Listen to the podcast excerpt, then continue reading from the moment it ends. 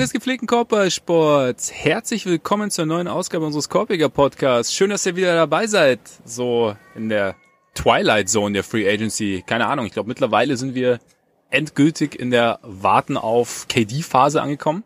Ähm, wir haben uns jetzt länger nicht gehört, weil Freitag war das letzte Mal und Ole und ich haben dann das Wochenende natürlich in vollen Zügen genossen und haben deshalb einiges zu besprechen. Und deshalb sitzt er mir auch wieder gegenüber, der mal wieder alles andere als ungemütliche. Ole Freaks. Mein Name ist Max Arbeiter und Ole, ich habe schon gesagt, warten auf KD. Deswegen meine Frage ganz kurz und knapp. Warum dauert das so lang? Schwierig, ne? Also wenn man, wenn man noch vier Jahre Vertrag hat und dann einen Trade fordert, der eigentlich nur, also eigentlich soll es ja zu einem Team gehen. So, ja. ähm, ich habe das ja vor, vor ein paar Tagen auch bei, bei Twitter mal geschrieben, aber so diese, dass Miami da mit draufsteht auf der Liste, und er aber erwartet, dass er da eigentlich nur spielen will, wenn, wenn sie Lowry, Butler und äh, Adebayo alle behalten. Äh, das hat so ein bisschen was von dieser Liste, die Anthony Davis damals gestellt hatte, als er nicht ja. sagen wollte, ich will nur zu den Lakers und deswegen irgendwie ja. noch drei Teams mit auf die Liste gesetzt hatte, wo es vollkommen unrealistisch war. Ähm, Phoenix könnte passieren, aber dafür müsste, müsste halt auch einiges zusammenpassen. Dafür müsste Brooklyn Aiton haben wollen oder man müsste ein drittes Team finden wollen.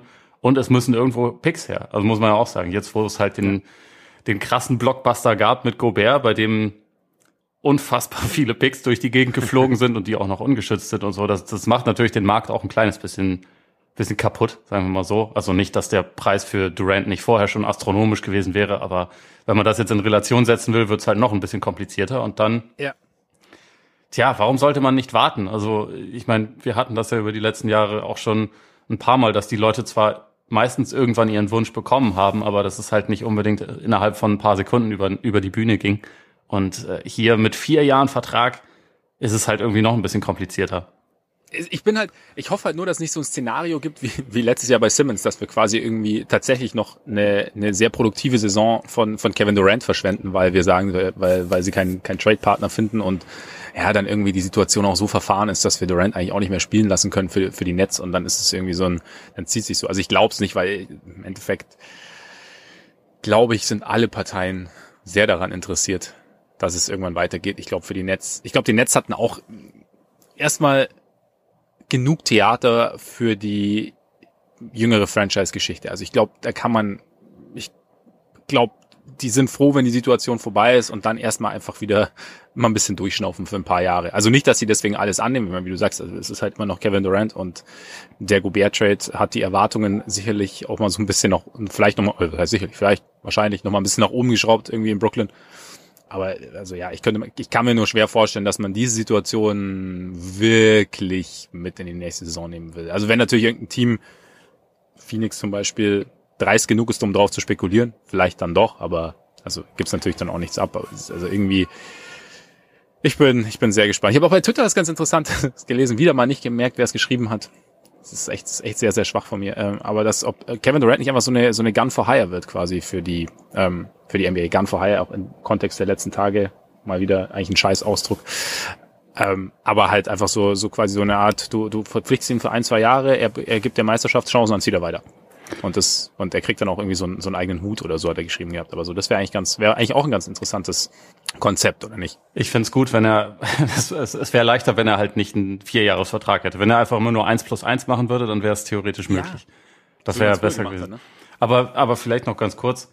Ähm, hältst du es für ausgeschlossen, dass sich, wenn sich, wenn sich die Situation jetzt halt so weiter darstellt, dass sich äh, Joe Tsai und Kevin Durant nochmal zusammensetzen und dann sagen, okay, die Situation ist gerade irgendwie kacke. Wir haben beide vielleicht ein paar Sachen gemacht, auf die, äh, also die nicht ideal waren für die, für die Beziehung. Es tut mir leid. Ja. Ähm, und jetzt sind wir aber in einer Situation, die für uns alle keinen Spaß macht. So Joe Tsai sagt, du, es tut mir leid, ich trade dich jetzt nicht für einen Apfel und ein Ei, weil du bist halt immer noch einer der besten Spieler und warum sollte ich das machen? Das wäre schlichtweg blöd, wenn ich dafür mhm. keinen vernünftigen Gegenwert bekomme.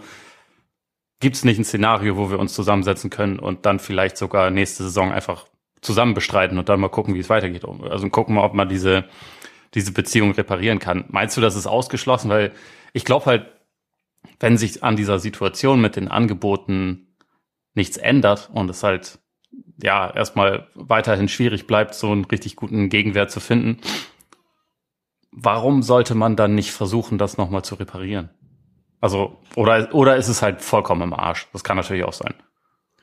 Ja, das ist, glaube ich, so ein bisschen so ein Ding. Man weiß jetzt halt man, man, den Grad des im Arschseins kennen wir halt nicht. Aber ich meine, so grundsätzlich, ja, ausschließen würde ich jetzt gar nichts. Also ich meine, wir sagen ja mal wieder, es ein vier Jahre Vertrag. Und da ist natürlich die Franchise auch so ein bisschen, hat vielleicht auch ein bisschen mehr Möglichkeiten, auch wenn vielleicht, wenn man es vielleicht so ein bisschen, ein bisschen unterschätzt, wenn man gleichzeitig sieht, wer da am anderen Ende steht, nämlich Kevin Durant, einer der drei besten Spieler der Liga. Ich könnte, aber ja, wenn, wenn sich die Sache weiterhin so entwickelt und ich finde es schon, es ist halt, ich meine, es ist interessant, wenn man so sieht, dieser, dieser Gobert-Trade, da kam halt einfach ein Team raus, das, das eigentlich gesagt hat, okay, scheiß drauf, wir probieren es jetzt einfach. Die und alte Redewendung, it only takes one asshole. Ja, ja, genau, genau. Und so ist es halt jetzt auch wahrscheinlich. Also, und ich, ich tue mich schwer zu sehen, dass es irgendwie, dass es wirklich ein, ein dass es ein Zwei-Team-Trade gibt mittlerweile. Einfach weil, also entweder die Teams, die jetzt gehandelt werden, oder beziehungsweise das Team, das gehandelt wird, momentan stand jetzt vielleicht nicht die Spieler als Gegenwert hat, die die Netz gern hätten. Und ich meine, es wurde ja auch schon oft genug debattiert, dass die Netz halt, dass es für die Netz wenig Sinn ergibt zu tanken, einfach weil sie ihre eigenen Picks gar nicht haben, die sie ja im Zuge des Harden Trades irgendwie abgegeben haben. Von daher, ja, wäre es gar nicht schlecht, also wollen sie wahrscheinlich halt auch Spieler zurückhaben, die ihnen weiterhelfen, was ich auch durchaus nachvollziehen kann, wenn du Kevin Durant abgibst. Also von daher, ja, dass man dann irgendwann sagt, ja, irgendwie, es, es kommt nicht das zusammen, was ist und, und vielleicht, äh, ich meine, ich fände ich fänd's insofern wünschenswert, weil es halt, ja, weil es ja auch von einer gewissen Größe zeugen würde, wenn man sagen würde, okay, ja. nee, pass auf, ist blöd gelaufen, wir kommen jetzt beide nicht in die Richtung, in die wir, oder an, an dem Punkt, an dem wir gerne wären wie können wir das dann zumindest mal vorläufig, wir können ja immer noch perspektivisch sagen, dass wir eventuell traden, aber wie kommen wir vorläufig an einen Punkt, an dem wir wieder zusammenarbeiten können und dann schauen können, dass wir wirklich für beide Seiten auf sich die bessere Lösung finden. Und vielleicht finden, finden wir im Laufe der Saison aus, dass wir uns auch gegenseitig gar nicht so blöd finden. Gleichzeitig ist, hat sich natürlich Durant oder das Durant Camp schon sehr, sehr weit aus dem Fenster gelehnt. Also dadurch, dass halt klar wurde direkt, dass Rich Kleiman ähm, oder dass Rich Kleiman ESPN bestätigt hat oder äh, Vosch bestätigt hat, dass Durant in Trade will, dass dann rauskam, dass Durant bei Joe Tsai, Joe Tsai war. Ähm, und da weiß ich nicht, äh, ob ein Zurückrudern wirklich möglich ist. Aber ausschließen, ich bin gespannt. Ich denke aber, ich kann mir halt schon vorstellen, dass irgendwann ein, dass genau dieser Fuck-it-Moment bei irgendeinem Team halt irgendwann kommt. Und es halt sagt, okay, wir bieten halt meinetwegen DeMar DeRozan, Vucevic, Patrick Williams und alle Picks, die wir noch haben. Und dann ja, es, also es kann definitiv sein. Irgendwie, ich, ich finde es auch schwer einzuschätzen, was so dieser, dieser Abschreckungsfaktor ist bei einem Team, was jetzt nicht auf einer in Anführungszeichen Liste von Durant steht, weil letztendlich weiß man ja sowieso, also auch wie, wie die letzten Jahre bei ihm gelaufen sind. Ähm, man tradet ja für, für die Rechte an ihm. Man tradet nicht dafür, dass man zwingend vier Jahre Kevin Durant haben wird, aber man tradet mhm. dafür, dass man halt vier Jahre lang quasi ihn unter Vertrag hat und mit ihm dann, also ihn im Zweifel auch wieder weiter traden kann, wenn er das unbedingt will. Aber dass man ihn halt erstmal für eine Zeit auf jeden Fall holt. Deswegen, ja, ja wenn, deswegen ist es halt so, bei einem Team, was jetzt irgendwie ein richtig krasses junges Asset hat, wäre dann, würde man dann vielleicht eher nicht denken, ähm, das ist jetzt nur so eine Kawhi Leonard Situation, weißt du, wo du halt äh, für ihn mhm. tradest und weißt, nach einem Jahr ist er wieder weg und du kriegst auch keinen Gegenwert mehr dafür, sondern im, also im Prinzip ist es einfach nur, ja, wie, auch wenn das ein bisschen bescheuert sich anhört, aber wie eine äh, sehr wertvolle Aktie, die man vielleicht nicht behält, sondern irgendwann halt wieder weiterverkauft, so nach dem Motto.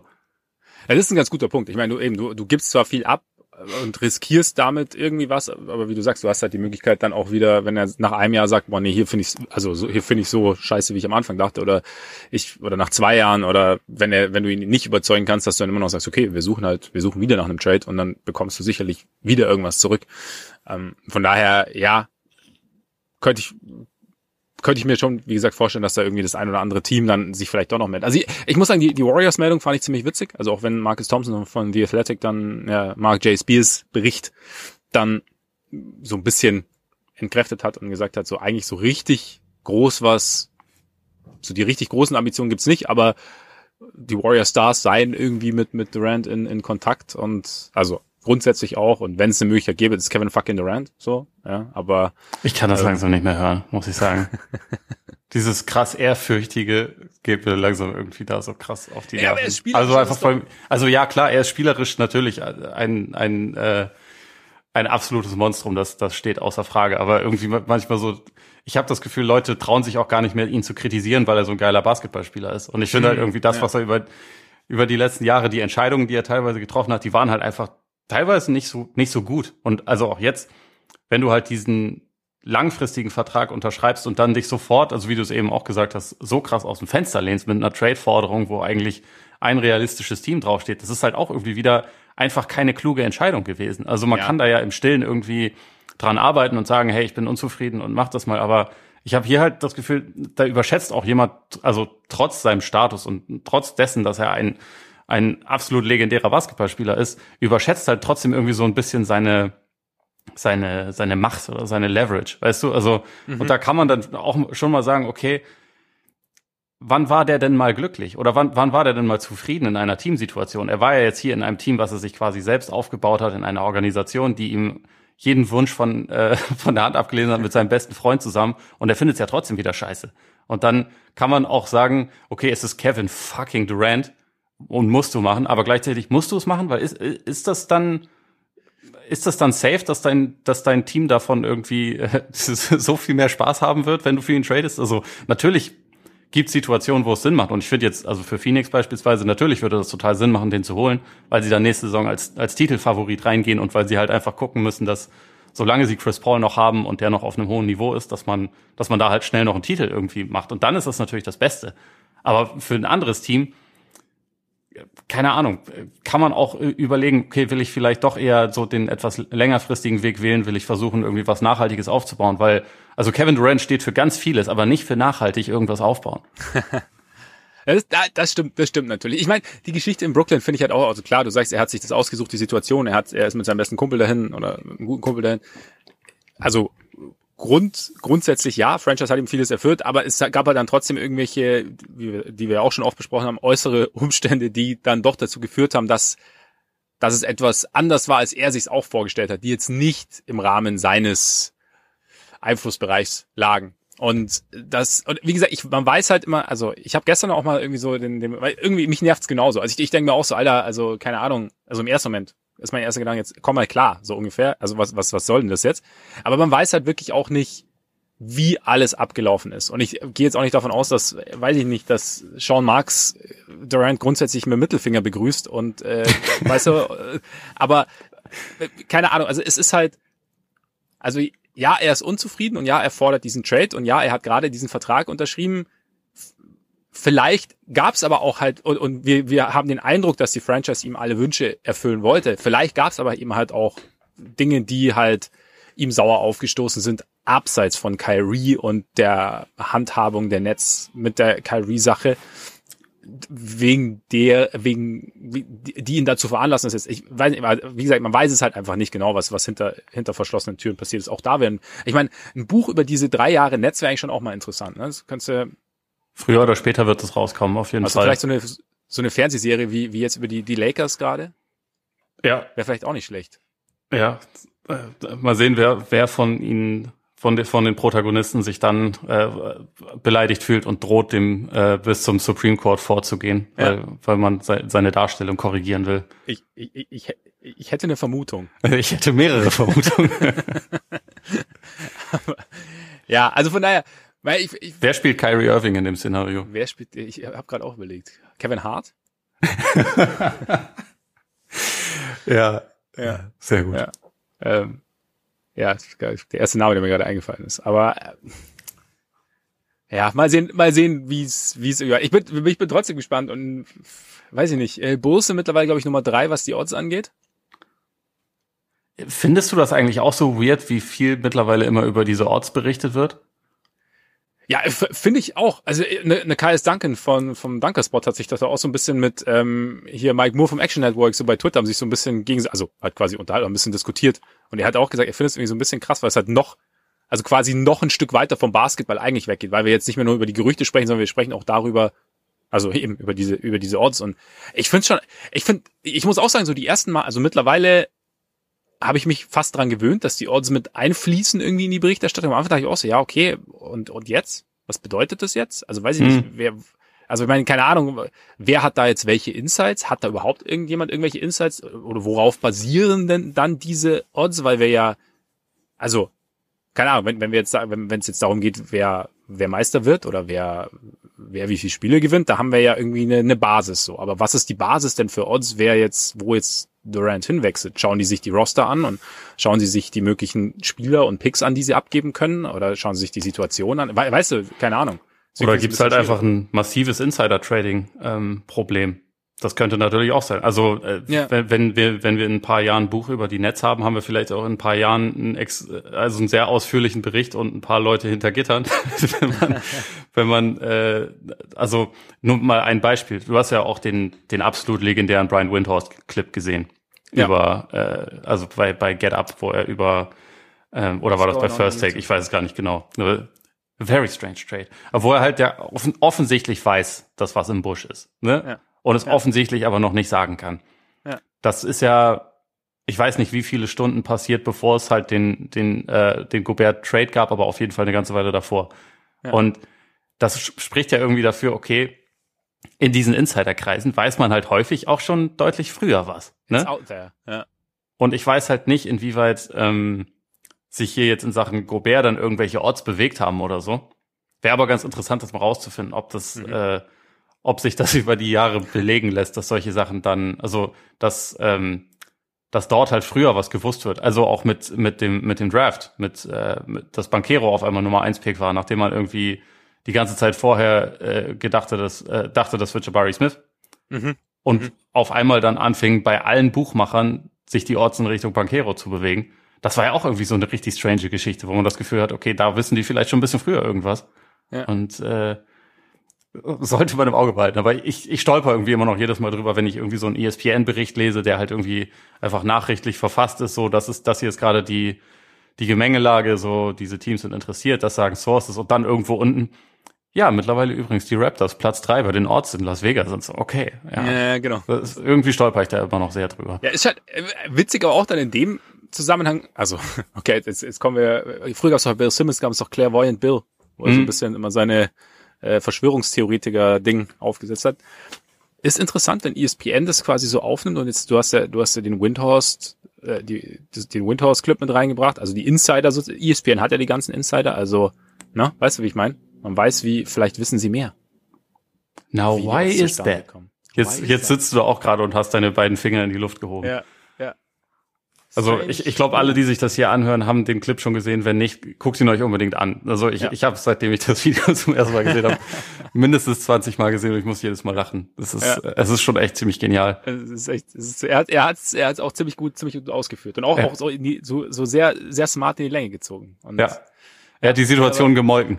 Ja, bis zum allerletzten Tropfen auf jeden Fall. Ja, ja von daher, ich bin gespannt. Bus auf drei. Bus auf drei. Ja. Ich finde, wie gesagt, ich, wir haben ja letzte Woche schon drüber gesprochen. Also als Kevin Durant zu sagen, ich bringe die Chicago Bulls wieder, ne, fände ich, ich meine, die Zach Levine-Geschichte hat sich natürlich mittlerweile erledigt, zum Glück. Levine hat, haben wir noch gar nicht drüber gesprochen, ja, Levine hat sich, hat, hat sich verlängert, hat verlängert. Sehr gut. Wie gesagt, ich möchte eigentlich niemanden traden, weil ich hänge an, ich hänge an meine, meinen, in Anführungszeichen, Spielern, aber, ähm, Sei ehrlich, Wuchi straight up würdest du schon machen. Wuchi straight up, weil Wuchi war ja jetzt äh, anscheinend recruitmentmäßig sehr daran beteiligt, Goran Dragic nach Chicago zu holen. Von daher weiß ich nicht, ob sie ihn jetzt traden können. Wahrscheinlich. Wenn er schon nicht. das Top Free Agent Signing, abgesehen von der Verlängerung von Levine, in die Stadt holt. Geht quasi auf seine Kappe, ja. ja. Ja. Sollen wir mal mit Gobert loslegen? Durant ja, wird uns genau. eh noch weiter verfolgen. Durant, Durant, wird uns noch weiter verfolgen, genau. Wir machen mal Gobert und äh, hinten raus kommen wir dann wahrscheinlich auch nochmal auf, auf Dragic zu, zu sprechen, auch in Bezug auf die Mess. Ja, Gobert kam dann am, man kam der, war es am Freitag? Das war in der Nacht von Freitag auf Samstag oder am Freitagabend ja. war es, glaube ich. Oder Freitagabend irgendwie so, genau, genau. Also war, war dann dieser, dieser Riesen-Trade, kurz nachdem eben Brian Windhurst uns seelisch gewarnt hat, darauf vorbereitet hat, genau gewarnt hat, dass da in Utah was im Busch sein könnte. Very strange Trade, very strange. Ähm, ja, auch dieser Trade sehr interessant. Äh, der erste große Deal von von Tim Connelly äh, als Chef der der Wolves, nachdem er aus Denver kam. Also Jazz bekommen Malik Beasley, Patrick Beverly, Walker Kessler, Jared Vanderbilt, Leandro Bolmaro, vier First Round Picks. Also eigentlich alle First Rounder, die die Wolves so wirklich traden konnten, ja? Mehr oder weniger. Ja, ja, genau. Äh, und, un, ungeschützt in 23, 25 und 27.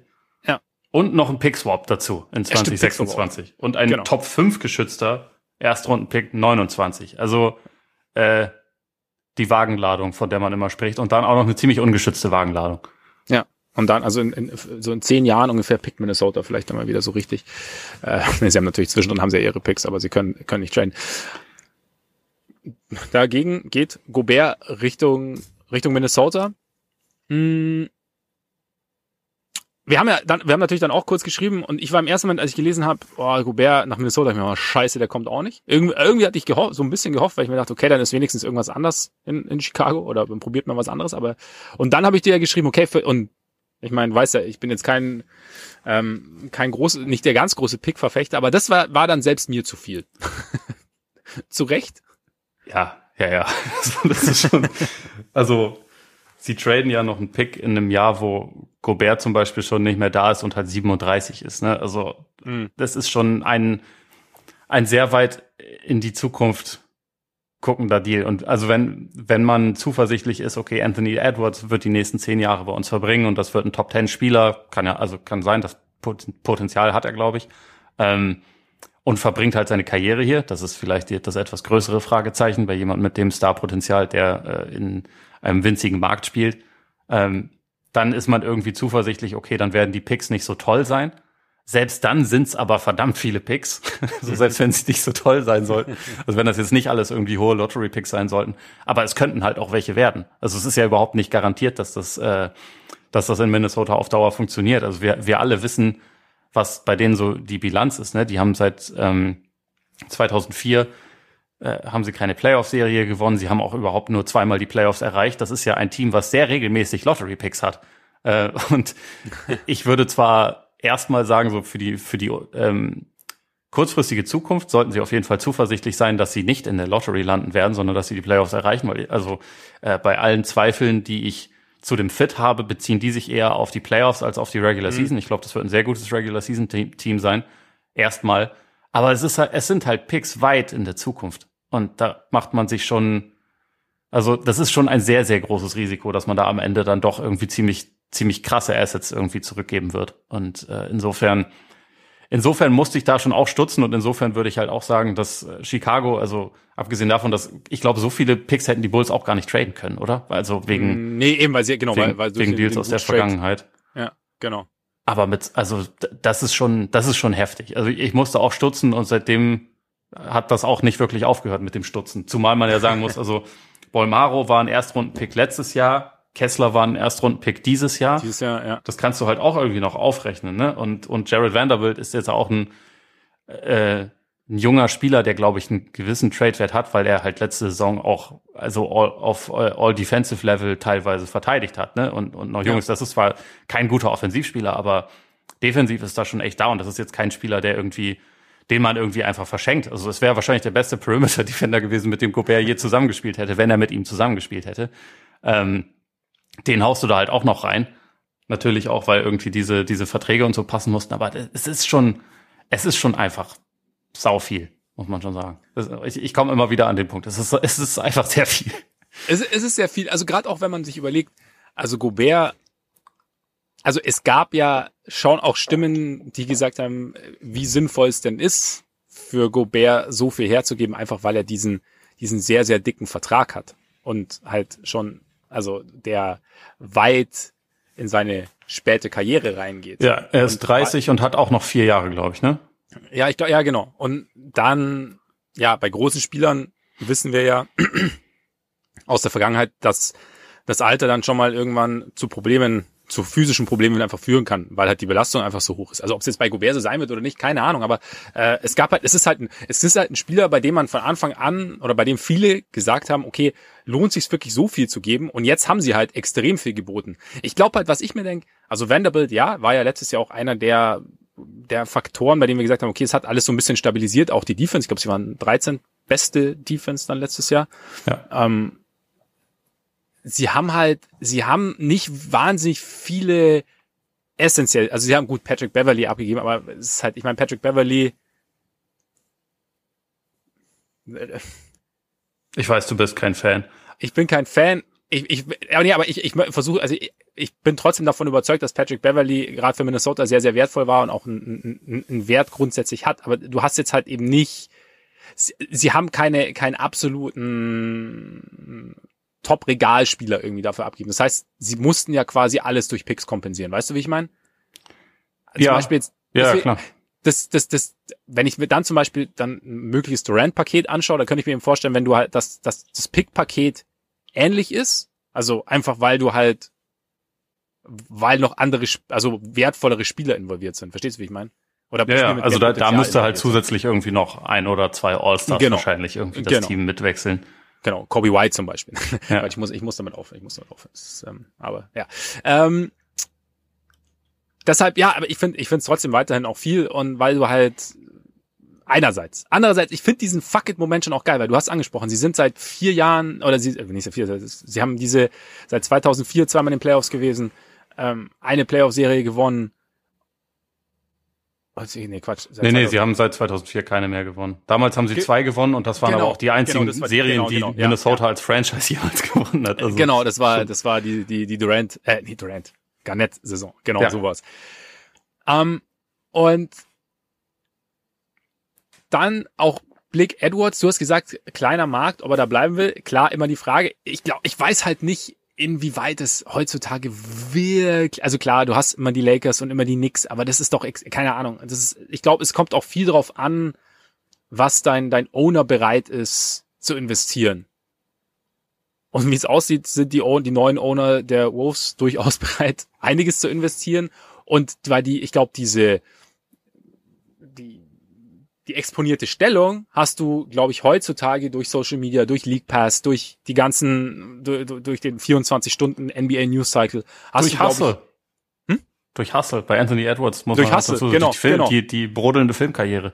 Genau, hast du, hast du automatisch. Es ist nicht mehr so, dass du halt quasi ähm, Samstagabends um 8 Uhr im Lokalfernsehen in den Twin Cities läufst und sonst halt nirgendwo. Also du bist halt wenn dich jemand sehen will und Anthony Edwards wollen viele sehen, dann sehen sie dich auch in Minnesota. Weißt du, ich meine, deswegen ist, glaube ich, das gar nicht mehr, könnte ich mir vorstellen, ist abseits von diesen Traditionsmärkten LA und New York, dass es vielleicht gar nicht mehr so groß ist. Und ich meine, wie viel, wie viel wirklich gute Free Agents hat denn, haben die nix angezogen? Brooklyn, klar.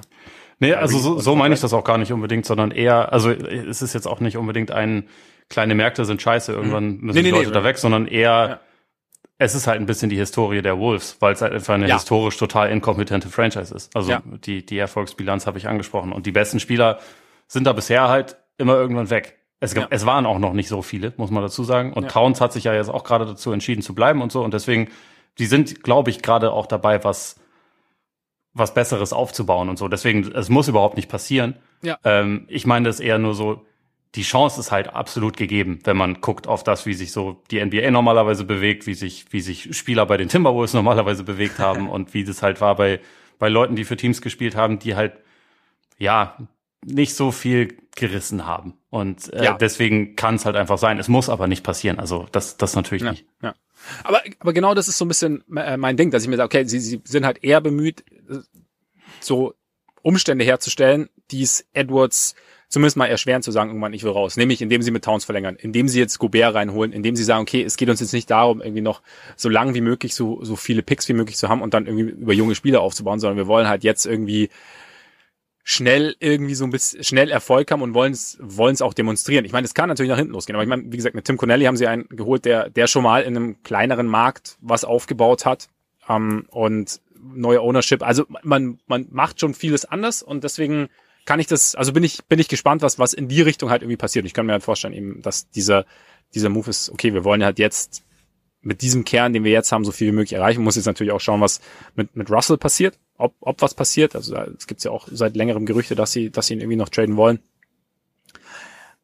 Die Frage ist halt eben jetzt, wie gut es funktioniert. Und dann bist du natürlich schon, du hast schon gesagt, Regular Season sicherlich gut. Ich meine, ist ja auch immer das Ding, Gobert grundsätzlich hebt deinen defensiven Floor schon extrem an. Jetzt hast du ein nicht ganz so inkompetentes Defensiv, also mittelmäßig, sagen wir mittelmäßiges bis solides Defensivteam gehabt letztes Jahr, auch dank Vanderbilt, auch dank Beverly, also zwei wichtige Verteidiger gehen.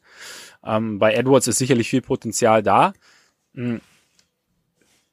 Und wir haben auch schon oft gesagt, dieses Gobert vom Feld spielen, betont ja auch gerade wieder jeder, äh, oder betonen gerade auch viele, Gobert vom Feld spielen in den Playoffs ist jetzt nicht das Ding. Wie, wie stellst du, du sagst, du, du, du, fragst dich immer noch, wie es funktioniert soll. Wie stellst du denn jetzt an so eine Playoff-Defense der, der Wolves?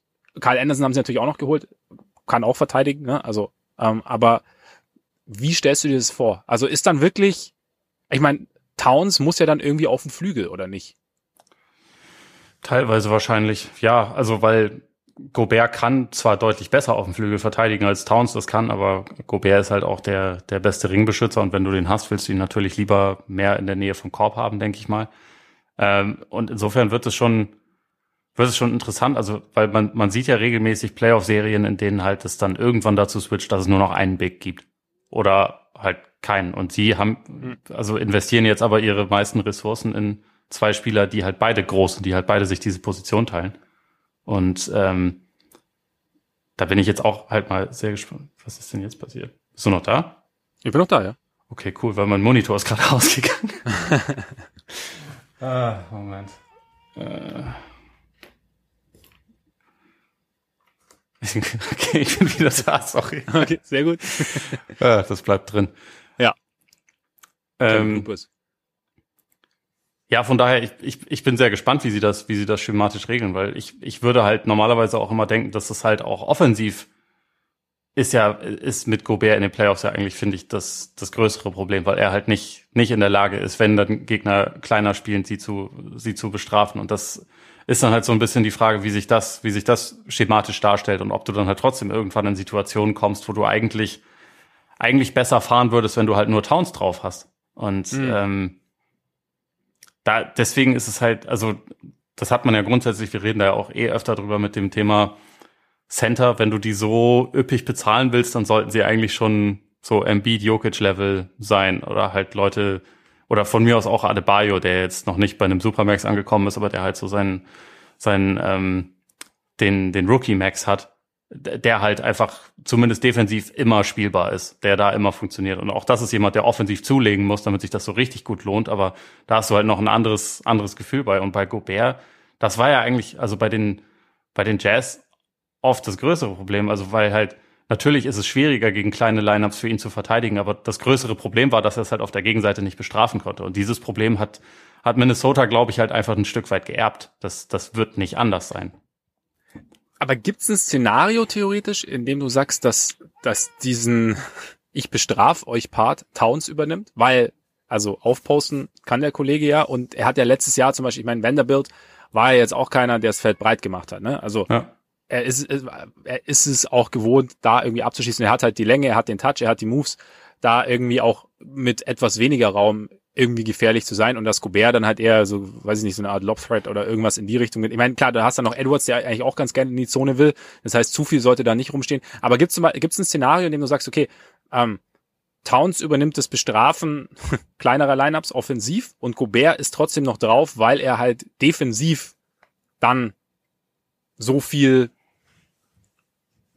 den, den Ring so gut beschützt, so einen defensiven Impact hat und gleichzeitig dem Gegner es noch schwerer macht, klein zu werden? Oder ist es dann, oder bist du dann am Punkt, dass, dass es einfach zu voll wird und dass, ähm, dass du dann dich auch fragst, okay, wie, wie verteidigt Towns am Perimeter oder äh, reicht es schon, wenn, wenn Gobert dann hinten, hinten wartet einfach und Towns nur seine Länge nutzt sozusagen? Ich bin mir nicht so ganz sicher. Also gerade was das, was das Offensive angeht, sehe ich schon die Gefahr, dass halt dann es für den Gegner einfach zu leicht wird, gegen Towns auf, also äh, gegen Towns Hilfe zu schicken. Und mhm. ähm, Vanderbilt stand am Ende von wichtigen Spielen jetzt auch nicht unbedingt immer auf dem Court. Da war es dann häufig eher Jaden McDaniels, wo es gut ist, dass sie den behalten haben, glaube ich. Also das, das ja, äh, ja. so eins der der besseren Talente auf jeden Fall, die sie noch im Kader hatten. Auch jemand, der irgendwie so ein 3D-Potenzial mitbringt, was sie auf jeden Fall ja brauchen. Ähm, ich habe da einfach meine Fragezeichen, ob das jetzt so in in äh, richtigen High-Level-Situationen gegen gegen halt schematisch flexible Teams und gegen die triffst du halt irgendwann, äh, ja. auf die triffst du halt irgendwann in den Playoffs, ob das da funktionieren wird. Aber ich glaube ehrlich gesagt, dass das Stand jetzt auch ein bisschen falsch ist, damit anzufangen. Also so mit dem, mit dem Playoff-Thema, weil mhm. wenn wir so gerade auf diese historische Inkompetenz der Wolves gucken und so und auf die Situation, wo sie gerade sind, dann ich glaube, es, man sollte das nicht unterschätzen, dass sie sich halt jetzt erstmal für die Regular Season klar verbessert haben. Und also man ja. sollte, glaube ich, eher das auch erstmal so ein bisschen, bisschen ähm, positiver sehen, also bei aller Kritik daran, wie viel sie dafür bezahlt haben und so, aber äh, das ist jetzt für mich auf jeden Fall ein Team, was, was um den Heimvorteil im Westen mitspielen kann. Ich, ich glaube, sie werden es nicht ganz schaffen. Wahrscheinlich laufen sie eher so auf fünf oder sechs ein, aber ich glaube, man kann, man kann halt dem Play-in-Turnier entgehen. Man kann, ähm, man kann mit Gobert normalerweise eigentlich mit einer Top 10 Defense planen. Natürlich wird sich da zeigen, wie gut das so ähm, nebeneinander funktionieren wird, wie viel sie vielleicht auch staggern und so. Da gibt's ja, da gibt's ja Mittel und Wege, aber grundsätzlich ist es vielleicht nicht nicht blöd, Towns jetzt nicht die ganze Zeit als als den ultimativen Ringbeschützer draufzulassen. Also ich hatte mhm. letztes Jahr auch teilweise das Gefühl, dass es ihm ganz gut getan hat, dieses, dass sie halt schematisch mehr so aggressiv verteidigt haben, dass er halt auch mal äh, geblitzt hat, dass er jetzt keine Drop-Defense gespielt hat und so, ähm, weil das irgendwie seinen, seinen Fähigkeiten und seine Athletik nicht so wirklich, also es hat einfach nicht so gut funktioniert und ich glaube, dass sie das so schematisch umgestellt haben, das war ganz gut für ihn und trotzdem war da wahrscheinlich defensiv einfach ein Limit erreicht für das, was das Team erreichen konnte mit ihm als ja. so dem, dem Anker einer Defense. Also Platz 13 hast du gesagt. Am Anfang der Saison war es sogar teilweise besser. Das hatte aber, glaube ich, auch damit zu tun, dass dass äh, Leute sich auf dieses Schema irgendwie erstmal einstellen mussten und das wurde mit der Zeit dann ein bisschen schwieriger. Ähm, aber ich glaube, ja, Top 10 Defense ist da möglich. Offensiv sehe ich da schon auch relativ viel Potenzial, weil, also weil, weil Gobert da ja schon auch einen gewissen Wert mitbringt. Mhm. Was halt, glaube ich, noch wichtig ist, ist, dass sie halt so ein bisschen rausfinden, wer, ja so richtig den Ball verteilt. Also das, das ist natürlich auch immer noch so ein bisschen die Frage, äh, ob sie jetzt Russell behalten, hast du ja vorhin auch schon anklingen lassen, oder ob man da eher einen etwas traditionelleren Point Guard brauchte, äh, bräuchte, weil bei Gobert haben wir in, in Utah das gesehen, wie oft er sich dann immer beschwert hat, wenn er nicht genug den Ball bekommen hat, wenn er keine Lobs serviert bekommen äh, hat und so. Und ich glaube aber, dass das, also dass sie ihm das auch eh geben sollten, einfach weil es die Offense so ein bisschen bisschen diversifiziert. Du kannst Towns am Perimeter machen lassen, du kannst Towns aufpausen lassen, du kannst Edwards als Slasher und als Schütze einsetzen. Und aber wenn du halt auch noch so diesen, diesen Rimrunner hast, der auch gelegentlich mal natürlich im Dunkerspot geparkt wird, was ja bei Vanderbilt auch sehr oft der Fall war, ja. ähm, wo er halt irgendwie auf Lobs wartet und so, das, das kann schon, glaube ich, alles in der Regular Season ganz gut funktionieren. Ist halt so ein bisschen die Frage, finden Sie da jemanden, der, der wirklich darauf bedacht ist, das so, so alle einzusetzen oder weil ich meine, Russell, das ist ja immer so ein bisschen das Gemeine. Er kann die, er kann die Pässe ja auch alle spielen, aber er, ja. er bevorzugt, bevorzugt halt manchmal die komplizierten eigenen Abschlüsse etwas zu sehr. Und äh, das wäre für mich noch so ein Fragezeichen. Aber so grundsätzlich glaube ich einfach, dass die Wolves gerne einfach erstmal ein kompetenteres, besseres Team werden wollen. Das muss ja, und also ich glaube auch nicht, dass die denken, in den nächsten zwei Jahren werden wir damit Meister. Aber vielleicht ja. denken sie, aber wir werden halt ein sicheres Playoff-Team. Und wann waren wir das zuletzt? Das ist lange her. Lass uns doch erstmal das machen und dann hoffen, dass Edwards sich in den nächsten zwei, drei Jahren so brutal entwickelt, dass wir dann irgendwann, wenn Goberts Vertrag ausläuft, äh, ja, vielleicht so, also sogar den nächsten Schritt machen können und dass wir halt nicht Gefahr laufen, Edwards geht weg, weil er, er, er kennt dann von uns schon Erfolg. Also für mich ist das eine, immer noch eine sehr riskante Wette, aber ich, ich glaube, sie denken auch ein Stück weit so. Mhm ist, du weißt ja, ich bin sowieso ein Verfechter dieser Denkweise. Immer so dieses, also ich muss jetzt von, ähm, wir haben jahrelang irgendwie sehr, sehr wenig gebacken bekommen, muss ich den direktesten Weg zum Contender suchen und dann vor allem auch finden.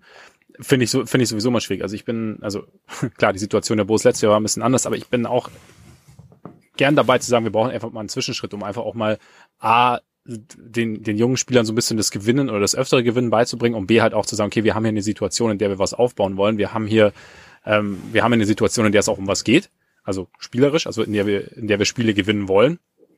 Und dann, und, und dann kommt, und dann irgendwann folgt der nächste Schritt und wir etablieren uns jetzt erstmal auf einem, auf einem soliden Niveau, oder im Fall der Wolves sogar auf einem, auf einem guten Niveau und dann geht's halt irgendwie weiter so. Und das kann ich, ähm, den, ich, ich finde den Ansatz legitim. Ich meine, dafür haben sie jetzt schon natürlich sehr, sehr viel geopfert. Du würdest sagen, wenn du so viel opferst, vielleicht möchtest du gerne den Sprung zum, zum Contender machen. Aber wie du sagst, ich meine, ja, Edwards hat Entwicklungspotenzial. Also ähm, wer weiß, ob der Sprung tatsächlich vielleicht irgendwann, ob, ob er irgendwann passiert. Keine Ahnung, vielleicht tut Russell das Setup auch nicht schlecht. Weißt du, vielleicht es gibt es gibt klarere Strukturen. Keine Ahnung, inwieweit Russell ähm, wirklich innerhalb klarer Strukturen spielen kann, will, soll. ähm, wie gesagt, für mich ist er eher ein Künstler auf dem Parkett. Ähm, aber ja, also ich, ich finde es, ich, ich, ich kann den, den Ansatz nachvollziehen zu sagen, ey, wir wollen, also und ich finde es auch irgendwie finde ich es auch ganz geil, mal zu sagen, ey, komm, scheiße, wir machen, wir gehen jetzt aber mal den, den Schritt und natürlich Blaupausentechnisch oder nach allem, was man so weiß, denkt man erstmal so, hm, ob das so klug war? Hm. Vielleicht geht's schief, vielleicht aber auch nicht. Also es ist, wer, wer weiß, vielleicht gibt's irgendwie eine, vielleicht entwickelt sich auch eine, eine sehr, sehr gute Dynamik zwischen Towns und, und, und, und, und Gobert und, und Edwards. Also es ist auf jeden Fall, wie du sagst, es ist auf jeden Fall jetzt ein, ein deutlich besseres Basketballteam, vielleicht auch mit einer, vielleicht auch, ich meine, es nimmt ja auch Towns, wir haben ja auch bei Towns gesagt, eigentlich müsste doch ein guter Defensivanker sein. Eigentlich bringt er doch alles mit. Es nimmt halt auch Towns so ein bisschen diese, ja, diesen Druck in Anführungszeichen, aber er kommt da so ein bisschen aus dem Fokus, weißt du? Was, also mhm. er hat die Defense geht jetzt, baut jetzt erstmal auf jemand anderem auf. Und er kann da irgendwie seine Rolle finden. Und vielleicht ist das auch insgesamt gar nicht schlecht für ihn, weiß ich nicht. Könnte auf jeden Fall sein. Also ich bin, ich bin gespannt und also auch wenn ich finde, sie haben zu viel dafür bezahlt, kann ich es auch irgendwo nachvollziehen, dass man halt, dass man halt irgendwie so den nächsten Schritt machen wollte. Was ich mir halt gedacht habe, wäre es für ihre Situation und auch wenn man so auf die, die Altersstruktur des Teams guckt, wäre es nicht besser gewesen, wenn sie halt quasi diesen Murray-Trade gemacht hätten, also für DeJounte Murray, mhm, mh. mit quasi eigentlich so ziemlich genau den gleichen, den gleichen Komponenten, hätten sie sich da nicht ein ganz kleines bisschen weniger aus dem Fenster gelehnt und ja. wäre das nicht vielleicht sportlich sogar ein cleanerer Fit ja. gewesen. Die ja. Möglichkeit sehe ich, aber da waren die Haken vielleicht auch einfach schneller. Also bei, bei den Hawks muss man auch dazu sagen, vielleicht ärgern die sich auch darüber, weil sie, äh, weil sie nicht gewartet haben, bis Kevin Durant einen Trade fordert und dann vielleicht eher äh, sich um den bemüht hätten. Aber ich weiß, also vielleicht wäre Murray besser gewesen, vielleicht klappt's auch super mit Gobert. Bin mal gespannt. Also wie gesagt, ich glaube, das ist schon ein Team, was in der Regular Season halt 50 Siege holen könnte. Ja, könnte, ich mir auch vorstellen. Bleibt halt die Frage, What's going on in Utah? ja. What is going on in Utah? Ja. Es ist, ja. äh, es ist weil ich meine, die Berichte sind ja gehen ja in mehrere in zwei Richtungen eigentlich. Eine ist okay, klar, jetzt Trader Danny erster erster Move hat das Maximum rausgeholt, vor allem an Picks. Und also ganz klar Rebuild. Also wie gesagt, Royce O'Neill, der, der Aufhänger für Brian Windhorst, ist ja auch weg. Ja auch einer der besten Spezia von, von Donovan Mitchell, ähm, ist jetzt quasi der nächste Schritt zu sagen, okay, wir reißen wirklich alles ein. Das ist so die eine, die eine Richtung, in die es geht. Und Mitchell ist quasi auch, darf beim richtigen Angebot auch gehen. Oder eben Retooling und jetzt wird um Mitchell herum aufgebaut. Ich muss gestehen, ich habe keine Ahnung und ich warte einfach mal ab. It's, it's, it's strange. It's, it's very strange.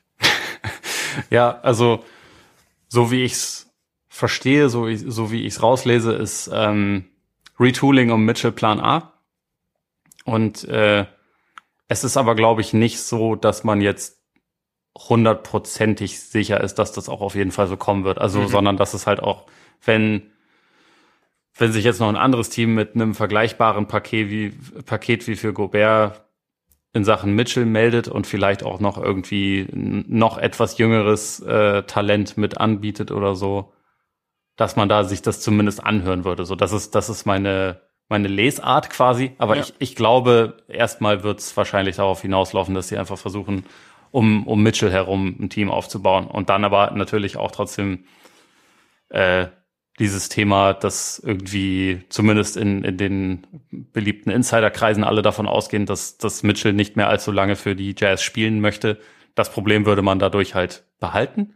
Und deswegen ja. könnte es natürlich auch sein, dass man halt irgendwie jetzt das, das äh, Eisen schmiedet, solange es heißt. Ja, ich meine, also zweigleisig zu fahren ergibt ja auch irgendwie Sinn. Also wenn du beide möglich, also wie, also es, es hat beides irgendwie seine Vorteile und klar zu sagen, wir haben mit Mitchell haben wir eigentlich ein, ein, relativ junges Talent, das auch noch bei uns unter Vertrag steht und wir versuchen jetzt und jetzt haben wir zusätzlich noch Assets, mit deren Hilfe wir das Team verstärken können. ja, es ist wahrscheinlich kein schlechter Ansatz. Aber wie Ja. bin mal gespannt, wie, wie sich das entwickelt mit Mitchell. Keine Ahnung, finde ich, finde ich schwer einzuschätzen, ob er dann wirklich weg will oder ob jetzt nachdem ja jetzt so sein angeblich nicht absoluter Lieblingsteamkollege nicht mehr da ist, ob's, ob, ob das irgendwie an seiner an seiner Grundeinstellung irgendwas ändert, weiß man halt nicht. Ne? Also, Vielleicht wird ja. Mitchell auch der neue Bradley Beal, über den Vielleicht. wir jede, jedes Jahr reden und der ist vielleicht sportlich nicht ganz zu 100 Prozent rechtfertigt, dass man so viel über ihn redet. Der aber irgendwie mal interessant genug bleibt, dass man doch über ihn redet. Weil man, Ja, genau. und denkt, okay, in der richtigen Situation kann er halt wahrscheinlich schon den Unterschied machen. Also, Ja. ja. Ja. Wir, wir, wir bleiben dran.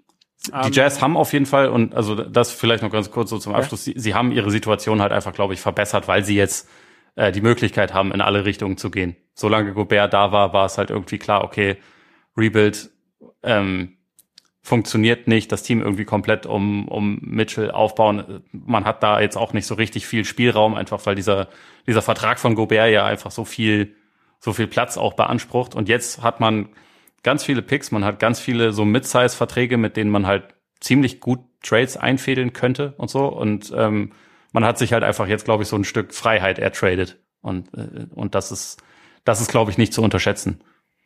Das finde ich halt aus, aus Jazz-Perspektive finde ich schon krass, wenn du einfach nur siehst, okay, wir haben da diesen, also wir haben natürlich einen guten Spieler, aber irgendwie es, es hakt auch so ein bisschen und irgendwie wollen wir eigentlich was Neues machen. Wir haben diesen riesen Vertrag, bei dem eigentlich sehr, sehr viele sagen, okay, der ist wirklich eigentlich vielleicht ein bisschen zu groß.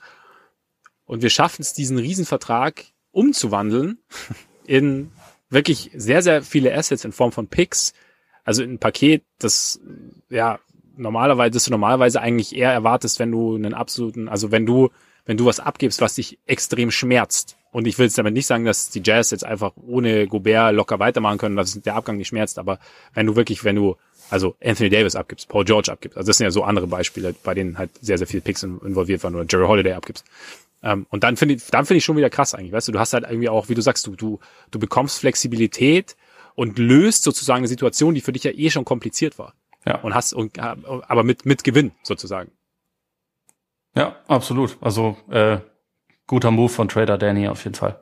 Guter Move von Trader Danny. Und äh, sein, sein Schützling hat auch einen ganz soliden Move getätigt, ne? Meinst du President Brad? Ich meine President Brad, wobei ich weiß nicht, ob President Brad überhaupt irgendwo Schützling sein muss, aber, aber einfach grundsätzlich ein Händchen hat für, für solche Dinge. Kann natürlich auch sein. Ich muss sagen, er gefällt mir als als äh, Chefentscheider schon ziemlich gut. Also äh, Ja, ne? man kann eigentlich so ziemlich alles ganz gut nachvollziehen, was er macht. Und jetzt, äh, also die Celtics sind für mich ein Team, was so auf den ersten Blick ganz klar besser geworden ist. Es gab einige, die, die ein bisschen, bisschen was verändert haben, ein paar interessante Moves gemacht haben und so, wo man denken könnte, okay, das, das könnte auch irgendwie ganz gut aussehen. Also ich finde zum Beispiel auch äh, Denver mit Bruce Brown ist ein ziemlicher Gewinn gelungen. Ähm, das, das könnte auf jeden Fall gut sein, aber bei, bei Boston gefällt mir halt vor allem gut, sie haben ja Ne, und sorry, sorry Daniel Theiss, äh, mein alter Kumpel, aber äh, sie haben keine Leute aus der ganz unmittelbaren engsten Rotation irgendwie opfern müssen, sondern haben halt einfach zwei Leute dazu bekommen, die auf jeden Fall reinkommen werden in diese Rotation. Also ich meine, kann man jetzt auch drüber nachdenken, ob jetzt Gallinari dann am Ende von engen Playoff-Serien gegen tolle Offensivteams noch ganz viel spielen wird oder so, das, das sei mal dahingestellt, aber sowohl Malcolm Brocken als auch, als auch äh, Gallinari sind ja Leute, die auf jeden Fall erstmal eine gute Rolle spielen können in dem Team. Und Gallinari, Gallinari kannst du halt, wie wir letzte Woche auch gesagt haben, ähm, defensiv natürlich besser beschützen, als an, äh, viele andere Teams das können. Und du kannst ihn halt äh, raufbringen und jederzeit irgendwie darauf spekulieren, dass er halt mal vier Dreier trifft. Und selbst wenn er sich danach wieder hinsetzt und auf dem Weg Ja. zur Bank sich bewegt wie eine Mumie, was er meistens tut, dann hat er trotzdem halt dir vielleicht kurz ein Viertel gewonnen oder so. Und äh, Ja. das ist, glaube ich, auch eine Qualität, die gerade von der Bank letzte, letzte Saison oder also auf jeden Fall in den Playoffs dann einfach fehlte. Also, dass man da irgendwie einen explosiven Offensivspieler hatte, das war halt einfach nicht mehr der Fall. Und Brockton, klar, die Verletzungsprobleme sind sehr real. Deswegen war er auch schon sehr lange zu haben. Und also deswegen würde ich jetzt auch nicht unterschreiben, dass die, die Celtics irgendwie Indiana total über den Tisch gezogen hätten oder so. Das wäre, Mhm. glaube ich, ein bisschen zu viel gesagt für einen Spieler, der halt schon ewig verfügbar war. Aber wenn er spielt, bringt er halt schon sehr viel mit, weil er einen sehr, sehr guten äh, Wurf hat, weil er immer zum Korb kommt, obwohl er jetzt nicht der athletischste oder, oder schnellste Spieler ist oder so. Aber er, er hat halt irgendwie er ist äh, wendig und clever genug, um immer zum Korb zu kommen, bringt damit ja eine Komponente, die Boston auch gefehlt hat. Er kann zusätzlicher guter Ballhändler sein, kann aber auch äh, abseits des Balles gut funktionieren. Und so jemanden dann halt einfach als, als äh, Six-Man mehr für, äh, also reinzubringen und halt ein bisschen dosierter einzusetzen. Jetzt nicht als Starter, der 35 Minuten pro Spiel spielen muss und dann aber auch nach ein paar Wochen wieder verletzt ist. Das, das kann schon richtig gut funktionieren, glaube ich. Ja, ich, ich habe auch, also ich habe ja auch direkt geschrieben, als ich gesehen habe. Also wir haben ja, wir haben ja nach den Finals direkt so drüber gesprochen, was Boston fehlt und, und du warst ja auch so nach dem, du brauchst jetzt nicht diesen klassischen Point Guard, sondern halt einfach noch so ein bisschen zusätzliches Playmaking. Wenn dir, wenn dir damals jemand gesagt hat, okay, Brockton kommt, wäre wär das für dich, wäre das für dich eine Antwort gewesen auf das, was, was Boston fehlt? Vom, vom Spielerprofil her. Ich meine, klar, verletzten Historie ist einfach, aber so vom Spielerprofil her. Ja, eigentlich schon. Also ich hätte auch nichts dagegen gehabt, wenn es jemand wäre, der noch ein ganz kleines bisschen größer gewesen wäre. Ähm, mhm. Aber ich glaube, also er, er würde ja immer halt der kleinste oder zweitkleinste Spieler auf dem Feld sein, wahrscheinlich, wenn er, ja. wenn er drauf ist. Und dann, dann ist es ja keiner, der irgendwie klein ist. Also das kann man ja wirklich nicht sagen. Nee, da, genau, da, da ja, bringt ja, er auf jeden Fall genug Länge so für die, für die Guard-Position mit. Und ähm, dann, wie gesagt, dieses Verletzungsthema ist natürlich, ist bei ihm einfach äh, eins, was was das Ganze begleiten wird, weshalb man jetzt auch nicht sagen kann, okay, der, der steht safe für die ganze Regular Season und dann für die Playoffs zur Verfügung. Man muss halt gucken, dass man, glaube ich, irgendwie ein gutes, äh, vielleicht Rest-Programm mit ihm erarbeitet, wo man mhm. dann halt sieht, wie, wie oft er irgendwie pausieren muss und so, damit er in den richtigen Situationen frisch ist. Aber ich glaube, wenn das halt passt, dass man den Spieler Brockton auch wirklich dann bekommt, wenn man ihn braucht, dann, dann ja. deckt der ganz vieles von dem ab, was, was gefehlt hat. Auf jeden Fall. Dann würde ich jetzt halt immer noch sagen, okay, also ich meine, zusätzliches Shooting im Frontcourt ist auch abgedeckt mit Gallinari. Ähm, ja. Also das ist auch gut. Noch irgendeine Big Man Insurance fände ich auch immer noch nicht schlecht, aber die kann man im Zweifel wahrscheinlich auch noch günstig irgendwo herbekommen. Also äh, das Potenzial ist gegeben. Aber dann reden wir, finde ich, schon eigentlich von einem ziemlich kompletten Team und von einem, das halt vor allem so diese größte Schwachstelle am Ende gegen die Warriors, die Bank, äh, massiv verbessert hat. Ja, also und ich finde halt, ich finde Boston ist halt ein Team, das ähm, quasi so aufgestellt ist, dass die Brockton in der Regular Season auch die, die, die Pausen geben können. Also, ja. dass sie quasi, die, sie haben die Möglichkeiten zu sagen, okay, wir, wir bauen es genau so auf, dass wir ihn, wie du sagst, dann haben, wenn wir ihn brauchen. Und dann finde ich auch, passt, äh, passt extrem gut rein. Du hast ja gesagt, ich meine, der Gegenwert mit Thais, Neesmith, Stauskas, Malik Fitzgerald Morgan und äh, 23er First-Round-Pick ist, ist überschaubar dafür, dass du halt wirklich vieles von dem, was jetzt auf allerhöchster Ebene sozusagen entlarvt wurde als Schwachstelle, vieles von dem potenziell abdeckst, ist, ist schon, ist schon sehr, sehr gut. Und sie haben ja diese Trade Exception auch wieder nicht gebraucht, ne? Aus dem, ja, aus dem, aus dem Hayward Trade, Hayward meinst du? Trade, ja, genau. Sie haben, sie hatten ja eh irgendwie drei Stück. Äh, ja. Ich bin mir jetzt nicht sicher, ob davon noch was zum Einsatz kommt, zumal ja, die auch eigentlich bald ablaufen müsste, ja, ja, genau. äh, wenn sie es nicht schon ist. Ja. Aber also auch einfach, weil man, man ist ja jetzt dann auch eh schon ganz gut im Luxussteuerbereich und so. Ja. Aber dass einfach diese, diese Bereitschaft da war, äh, finde ich auch schon mal ganz positiv. Das äh, wurde ja tatsächlich noch angezweifelt, nachdem sie die Finals erreicht haben, ob das denn jetzt auch bedeutet, dass sie Luxussteuer zahlen. Machen sie, ist gut. Ja. Ähm, ich würde jetzt trotzdem nicht unbedingt davon ausgehen, dass sie halt noch diese, diese größeren Tools einsetzen, aber wie gesagt, irgendwie vielleicht noch so ein äh, günstigen Backup-Big einfach so als Versicherung für, für Robert Williams, der doch gelegentlich mal verletzt ist und für, für Al Horford, der ja. etwas betagt ist. Das würde wahrscheinlich noch Sinn machen und sonst musste aber einfach nicht viel machen. Also, dass sie für, für Brockton jetzt beispielsweise auch nicht, nicht Grant Williams oder so abgeben müssten, das, das ist schon echt gut. Absolut, absolut. Und, und, und Gallinari ganz kurz macht für mich, also es war ja am Ende war ja Chicago und, und Boston so mehr oder weniger Verlosung laut der Meldungen und er gibt für mich halt in Boston auch einfach mehr Sinn, weil, weil du ihn da noch ein bisschen besser beschützen kannst einfach defensiv, als es Chicago gemacht hat. Weil ja. bei, beim Bulls hätte ich mir gedacht so, hm, okay, wenn er auf dem Feld steht, dann weiß ich nicht, dahinter Wutsch oder oder Drummond. Klar, du, hä? Oder Drummond. Oder oder Drummond, genau, und dann hast du noch außenrum ja gut, Caruso, Ball, Dosumo, vielleicht Pat Williams, geht halbwegs, aber du bist halt, du bist nicht so aufgestellt wie die Celtics und ich glaube, da passt er, da passt er wirklich genau rein, weil er dann wirklich sich so auf seine, auf, auf, auf seiner Insel, auf der er sich wohlfühlt, kann er sich, auf die kann er sich zurückziehen, so im Endeffekt, ja. mehr oder weniger und, und, und den Rest übernehmen, übernehmen die anderen so ein bisschen und klar ist er dann trotzdem eine Schwachstelle und klar, vielleicht dann gegen ein richtig gutes Offensivteam in, im möglichen Finals Matchup wird es vielleicht schwieriger, aber so grundsätzlich, glaube ich, ist es, ist es echt ganz, ganz gut. Also Celtics mal wieder, mal wieder einen guten Job gemacht. Ja. Ja, und halt nicht irgendwie so einen Quatsch gemacht wie Jalen Brown für Kevin Durant traden oder so. Finde ich gut. ja, ja. Das stimmt, das stimmt. Und ähm, jetzt hätten wir noch auf der Liste die Warriors vielleicht ganz kurz, weil wir bei, beim einen Finals Teilnehmer sind, können wir kurz zum anderen gehen. Also wir haben ja schon gesagt, die Warriors haben einige verloren. Gary Payton letzte Woche schon gesprochen, äh, Richtung Portland gegangen. Otto Porter zu den Raptors und Nemanja Bjelica zurück nach Europa zu Fenerbahce. War am Anfang so, okay, sie verlieren einige wichtige, eigentlich wichtige Rotationsspieler. Ich muss jetzt sagen, also Porter hat natürlich dann schon eine wichtige Rolle gespielt, einfach durch seine Vielseitigkeit. Ich glaube, im Optimalfall denken die Warriors auch so in Jahr zwei, kriegen wir da vielleicht auf der Position mehr Kuminga, vielleicht auch mehr Moody oder so. Ja. Ähm, von daher ist es, ist es zu verschmerzen. Ich glaube, Bielica hat Sinn ergeben, war vielleicht aber auch eher ein zusätzliches Stilmittel, bei dem du vielleicht auch sagst, okay, wir haben, ich meine, also dieser, dieser James Wiseman kommt ja auch zurück, da erhofft man sich ja auch einiges, sollte man vielleicht auch nicht vergessen. Ähm, von daher, keine Ahnung, also Peyton, glaube ich, schmerzt einfach, weil er, weil er so ein zentraler Part war und halt einfach wirklich was, was, was gebracht hat, was sie wirklich gebraucht haben. Ja. Meiner Meinung nach. Jetzt geholt haben sie Dante DiVincenzo. Ist das für dich vielleicht so, also er hat nicht das beste Jahr seiner Karriere hinter sich? Nee, hat, hat äh, schwere Verletzungen hinter sich und hat sich davon dann auch nicht so, ja. also noch nicht so komplett zurückgemeldet, wobei es, glaube ich, in Sacramento dann schon ein bisschen, bisschen wieder mehr nach ihm aussah, als er dahin getradet wurde. Und äh,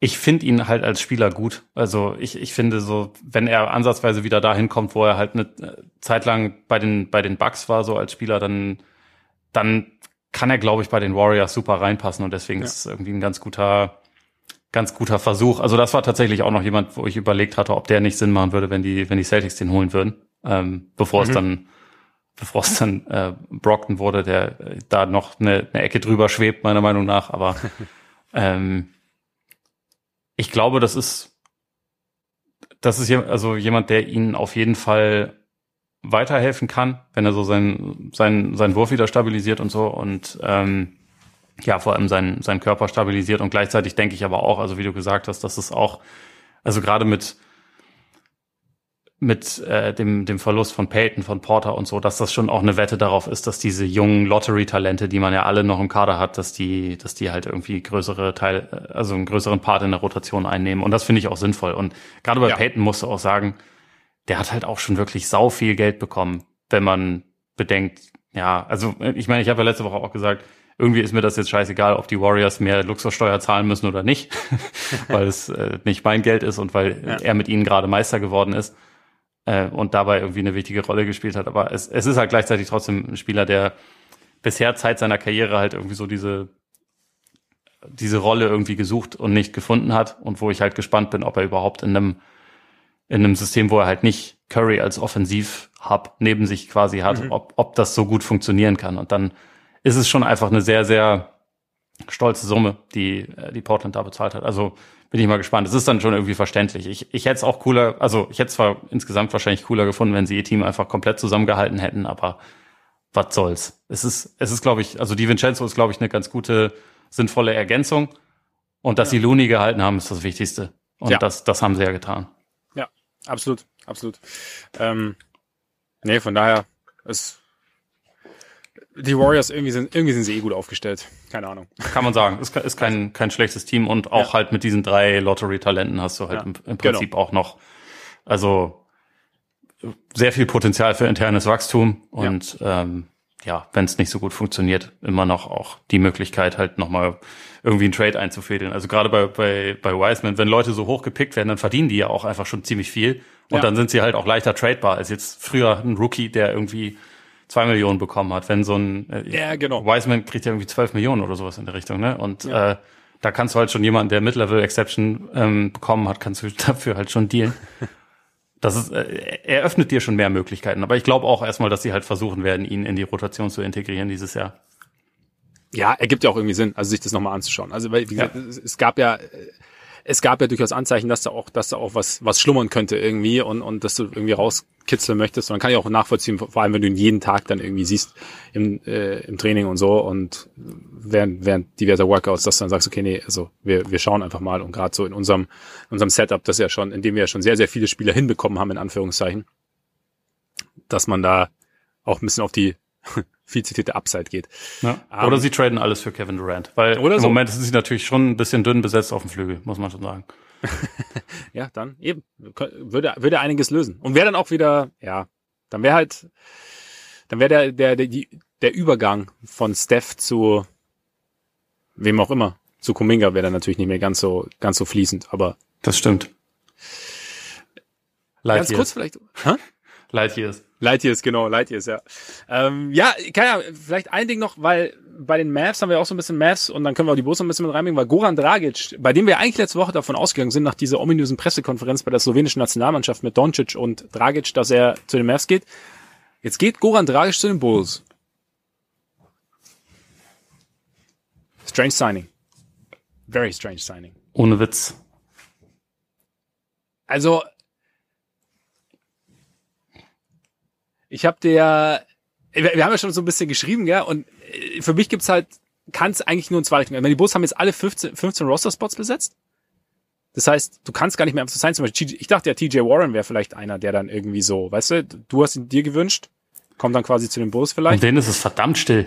Ja, es will, keine Ahnung, woran es liegt, ne? Vielleicht ist die, sieht die Verletzung nicht so gut aus, vielleicht ist auch noch irgendwie, ne? Man, also keine Ahnung. Ja. Vielleicht warten auch einfach alle auf Durant. Also ist ja auch möglich. Aber ja, bei den Bulls, sie haben halt wahnsinnig viele Guards-Hits. Und sie haben, also, sie haben vor allem eigentlich so ein bisschen Interior Defense, Rebounding und Shooting gebraucht. Haben sie bis jetzt nicht so adressiert. Mit ihren zwei Signings. Also Rebounding ja. Dragic kann sicherlich aus dem Catch and Shoot auch was machen. Ich glaube auch grundsätzlich, ich meine, er verdient jetzt nicht wahnsinnig viel. Es, also in dem Vakuum ist er sicherlich, er ist nicht mehr der von vor drei Jahren oder von selbst von vor nicht mal zwei Jahren in der Bubble, aber vielleicht, gut, wer weiß, was, was da noch kommt, keine Ahnung. Ähm, für mich kann es in zwei Richtungen gehen. Eine Richtung, die ich überhaupt nicht gut finde, dass man mit Lonzos Knie echt äh, so ein bisschen Fragezeichen hat, wobei auch da das Ding ist, mein Dragic kann Lonzo nicht nicht ersetzen, weil er ein ganz anderer Spielertyp ist. Ne? Also ja. das ist, ist irgendwie so ein Ding, das wäre dann halt einfach, du hättest halt den zusätzlichen Guard im Prinzip, den du spielen lassen kannst. Also nur so. Also aber sonst braucht also Lonzo, dass Lonzo fit wird, ist, ist essentiell für alles, was die Bulls machen wollen, weil er einfach so wahnsinnig, also weil er einfach so wichtig ist. Also auch für die, meiner Meinung nach hat sich ja auch die Dynamik des Teams komplett verändert mit seiner Verletzung, einfach weil vorher in, also schnell in Transition, Ball laufen lassen, du hast einen, der 40 Prozent von draußen trifft knapp, oder glaube ich 40 Prozent sogar getroffen hat letztes Jahr, ähm, zu, hin zu Isoball mit Demar, nicht, nichts gegen Rosen, aber also einfach, also aus einer, aus einer Not heraus quasi, weil er quasi als Point Guard schon so ein bisschen auch die, für mich ähm, die Herangehensweise des Teams irgendwie bestimmt hat. Oder die, genau. Das, aber das wäre das eine Ding. Das andere ist halt, dass vielleicht doch die Bulls halt an einem Trade arbeiten. Und deswegen ist mir das auch alles zu früh jetzt zu sagen, oh, das Front Office, die, die klaren Schwachstellen nicht, nicht benannt. Äh, die Reinsdorfs Dorfs wollen nicht in die Luxury Tax. Kann sein, weil die Bulls die Mid-Level Exception nicht genutzt haben. Dann wäre es einerseits wieder wieder cheap, wie Jerry ja auch ist.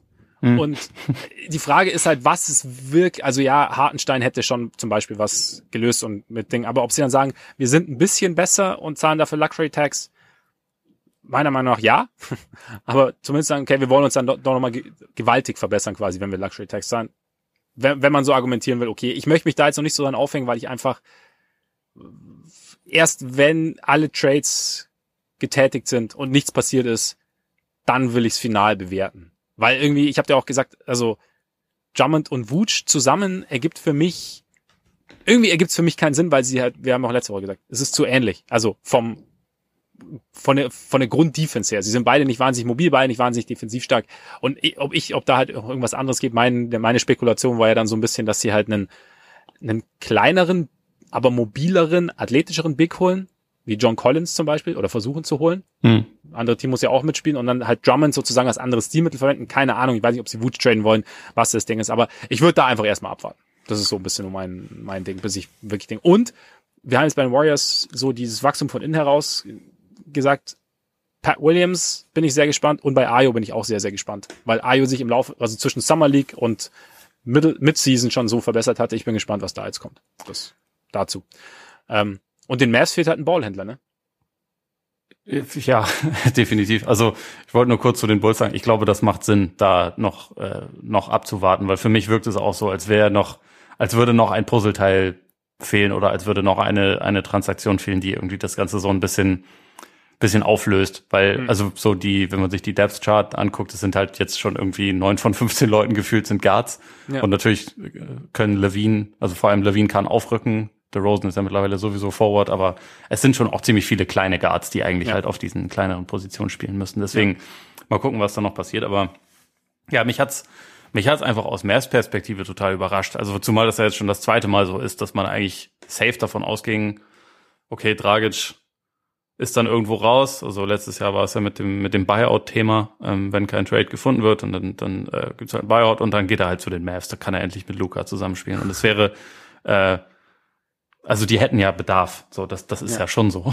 Die haben jetzt wieder, nachdem sie Bronson verloren haben, für einen Preis, wo das, ja, wo das passieren kann, ähm, haben, haben halt wieder nur zwei Ballhändler. Das ist doch äh, eher wenig. Und Dragic war für wenig Geld zu haben. Es wäre natürlich nicht die perfekte Dauerlösung, aber es wäre jemand, der, der kurzfristig ihnen geholfen hat, der eine super Beziehung zu Doncic offensichtlich hat, der schon mit ihm sehr erfolgreich zusammengespielt hat. Irgendwie ist es zu offensichtlich.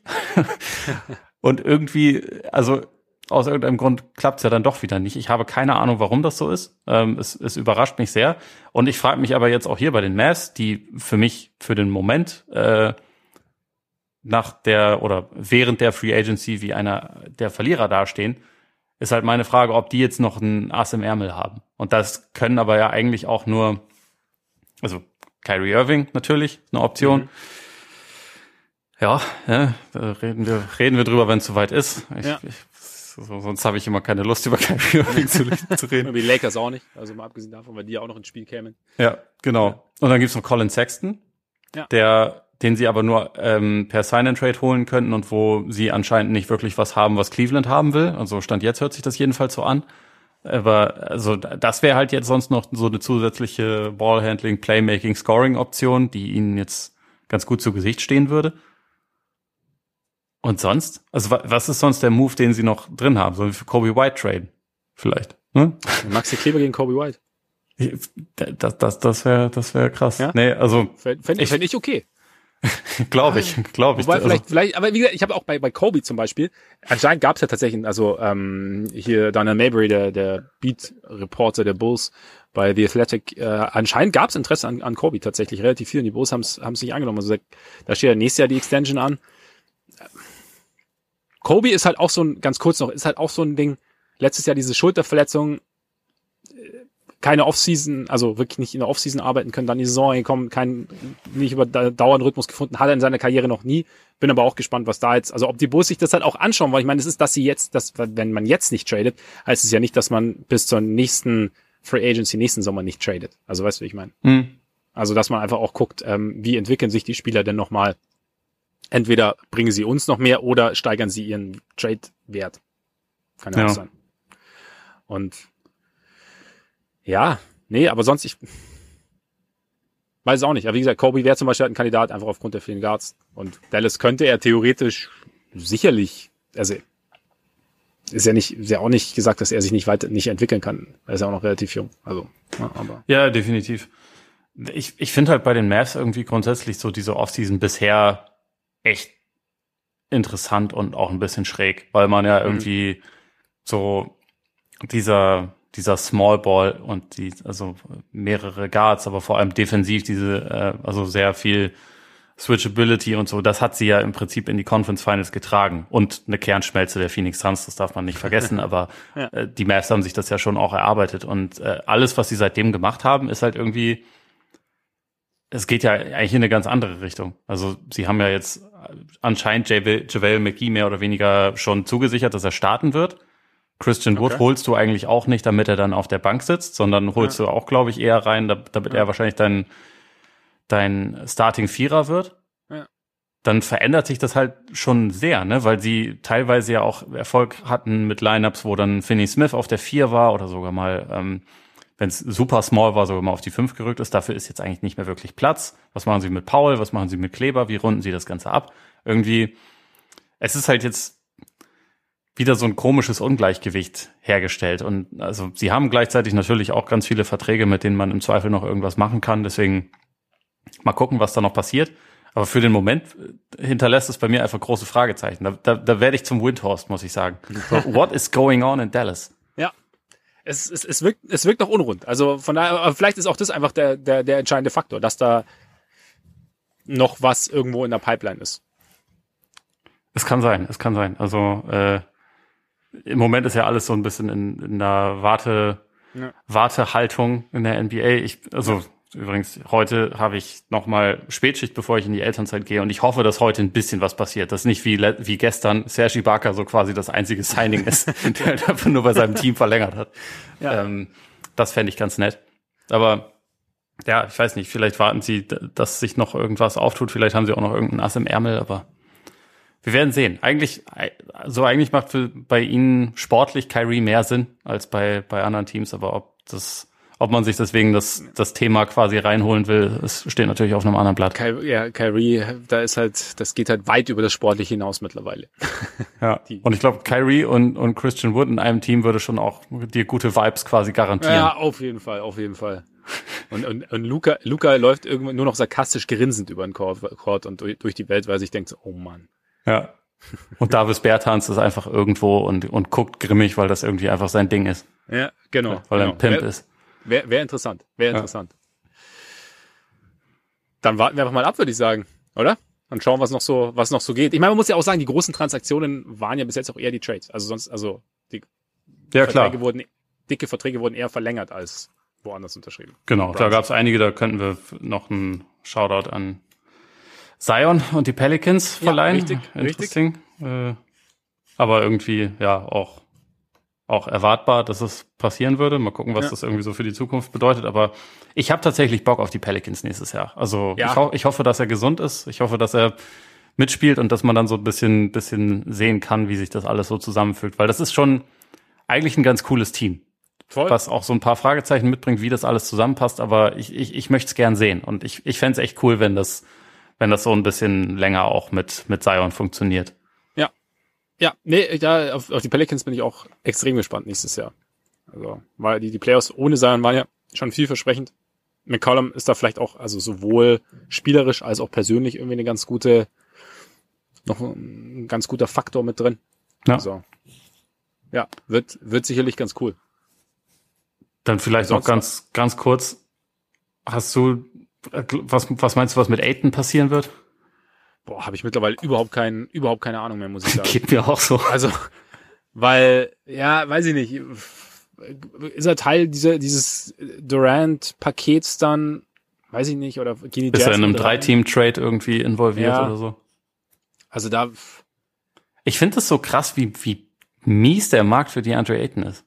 Irgendwie. Also, offensichtlich, weil ist es, weil er diesen Max unbedingt will? Also wenn du jetzt sagen würdest, er würde halt ja fünf bis zehn Millionen weniger verdienen, wird es wirklich, wird es wirklich fett machen? Ist es irgendwie, ist es jetzt Fragezeichen nach diesen nach diesen Playoffs, also so quasi was sein Motor angeht oder so? Ich weiß es nicht, keine Ahnung.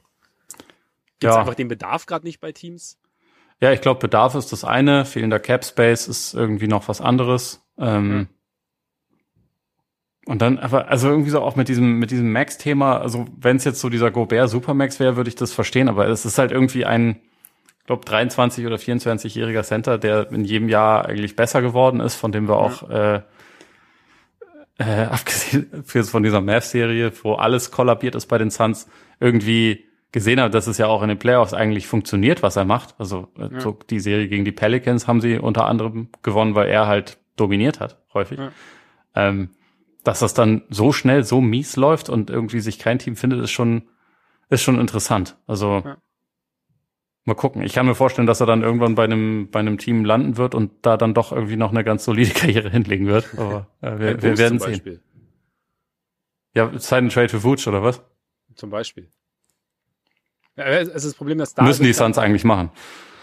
Weil es fehlt so ein bisschen, es fehlt so ein bisschen Shooting dann, weil er dann weil ja sonst nicht so viel Shooting bei den Bulls da ist, weißt du, wie ich meine?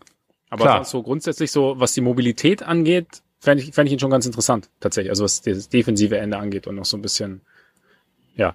Ja, er würde defensiv auf jeden Fall besser reinpassen als die Ja. Bigs, die sie Stand jetzt haben. Ja, ja. Aber wir, wir, wir, auch da, wir müssen abwarten. Ja. Gut, dann würde ich sagen, drück die Daumen, dass heute noch ein bisschen was passiert, äh, während du, während du arbeitest. Dass die Aufmachersuche sich einfacher gestaltet als die letzten Tage. Danke. Ich, äh, ich bin gespannt. Läuft auf jeden Fall, läuft auf jeden Fall. Und äh, wir bedanken uns natürlich recht herzlich. Schön, dass ihr dabei wart. Vielen Dank für eure Aufmerksamkeit. Solltet ihr uns noch abonnieren wollen, könnt ihr das natürlich gern tun. Sowohl bei, sowohl, sowohl bei Apple Podcasts. Hinterlasst uns doch gerne Rezensionen, als auch bei Spotify, Deezer, Amazon Music, Google Podcasts. Folgt uns bei Twitter und oder Instagram, wenn ihr Lust habt. Genau.